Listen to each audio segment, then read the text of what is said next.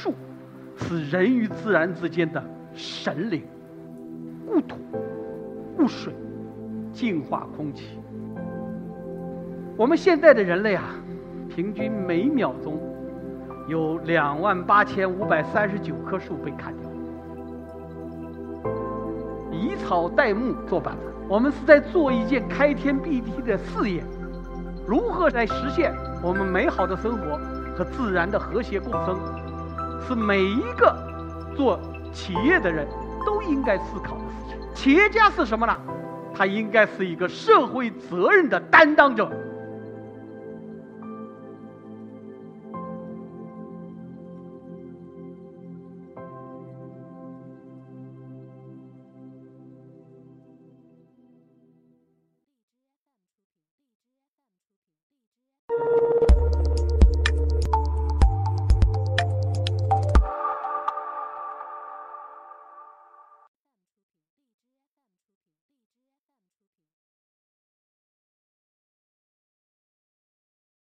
大家好，我是一课 Talks 讲者郭兴田，也是万华生态百业的创始人。很高兴有这样一个机会，在一课的时光跟大家一起分享一下我的个人的一些经历。中国是全球最大的家具产出国。你知道我们中国人做了多少家具吗？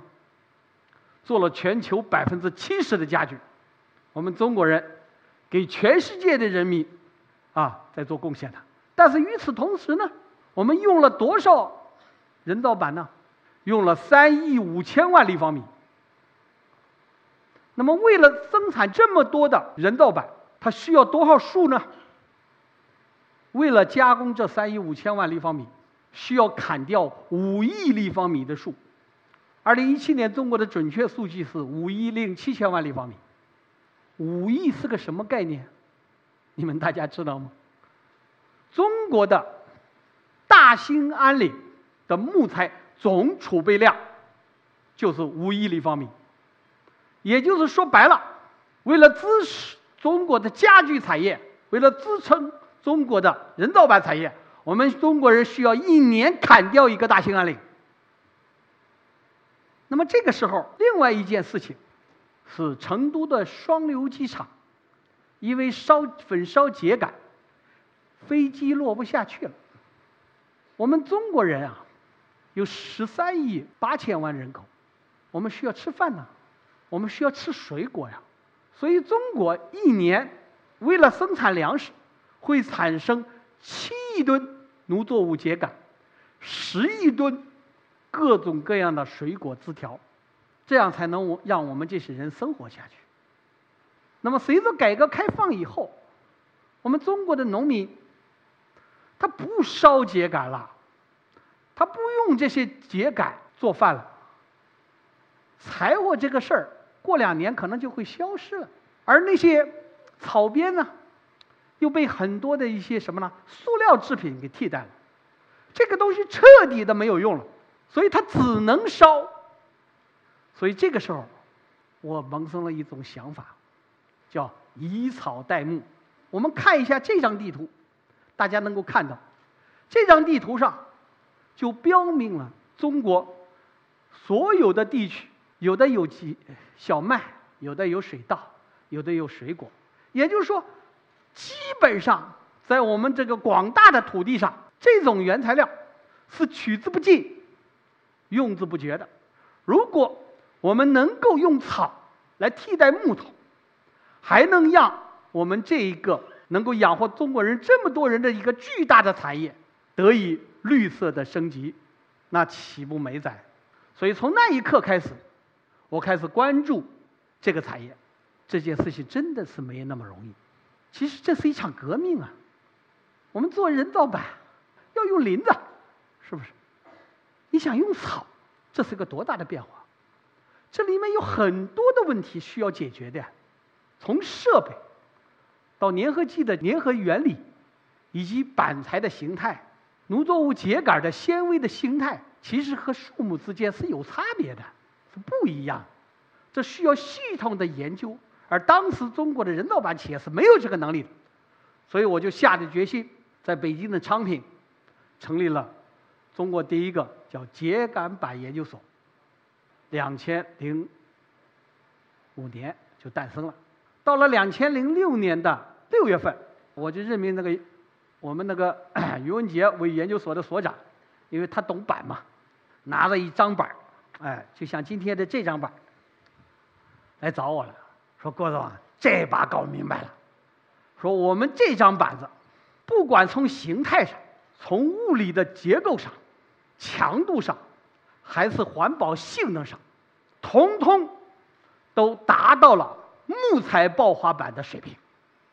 我说那行，那好，那我们就出去看看，咱们走一走，看看那些企业还在不在，都活的什么样。结果出去以后，湖北基地的老板彻底的不干了，倒了，老板清盘了，老板说。我就算是做公益了，我不干了，说这是个无底洞。那么考察的结果应该说是很很让人沮丧了，都败了嘛，你凭什么能成啊？所以走到这个的时候，我们下面那个于总，因为他这一生他觉得他这一辈子只能干这个事儿，就跟我说说郭总啊，黑龙江的有两个地方，希望你能过去一趟，一个是呢虎林市。他们想上这个项目，一个呢是三江集团，就北大荒集团。我又去了虎林。我说小的时候呢，天天看《智取威虎山》，那杨子荣打虎上山，那个林海雪原，我说我想看看那个东西。我这一说，人家市长说了，说郭总这事儿办不到。我说怎么了？他说你所说的这个事情，那得走十天。得到大兴安岭的最深的地方去。我说你这旁边不都是林子吗？怎么能会那么远呢？他说你看没看见这个林子有什么特点？我说有什么特点？整齐划一。说这叫次生林，这都是把那些树砍光了以后重新栽的。松树有个特点，前一百年只长高不长粗，真正松树要成材需要三百年。你说的那个林海雪原，杨子荣的那个，那得长五百年。当我看到我们所有的林海雪原都变成了次生林，一棵长了三百年以上的树被我们几十秒就干掉了的时候，我的心情应该说是很不平静。我觉得树是人与自然之间的神灵，树有三大功能。一，固土，树没了，沙尘暴就来了；二，固水，树没了，洪水就来了；第三大功能，净化空气。也就是说，没有了树，人类怎么活呀？那么这个时候，我们国家又产生了那么多的没有用的十七亿吨的。农作物的秸秆，其实百分之二十就是多少？三亿四千万立方米。如果我们能够把这百分之二十的农作物变成板子，那么我们国家就可以封山育林了。所以当时我喊出了一个口号，就是“封山育林一百年，还我们子孙一个碧水蓝天”。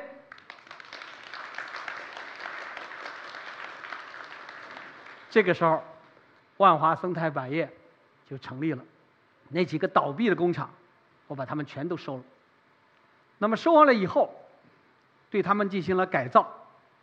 这个时候，一个工业化的秸秆板开始正常的批量的出来。那么产品出来了，得起个好名儿啊。后来一琢磨，我们这个板子用的是这个呀，它是用草做的呀。用我们的农作物秸秆做的嘛，那就是禾嘛。所以，我就叫禾香板。定完了这个，我们的产品就准备要上市了。我们的市场策划公司就拿出了两千万，在北京进行了铺天盖地的广告攻势。你想一想，两千零七年，两千万还算钱。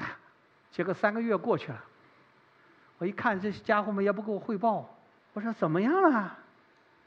你卖了多少张板？我他就告诉我说：“郭总，不好意思，告诉你，说卖了十八张板，收了三千块钱。应该说，这基本上就是一盆凉水啊，浇了个透心凉啊。所有的人全部懵了。所以从这一刻开始，其实我遭遇了和我前面那些说他们都倒了人同样的问题。”现在躺到我身上来了，所以从两千零八年到二零一三年，我只能用一个字儿来形容我这些年的过程，那就是熬，死熬。在这个过程当中，最后我领着大家进行了一次深刻的反思。在反思的过程当中，我发现了我们确实听敌了。你想想，几千年来我们的居家生活用的都是树，你非要改成它草。它有那么容易吗？别说消费者能不能喜不能不能接受，那些家具工厂，那些卖货的人，那些中间商们，这一道道的坎儿，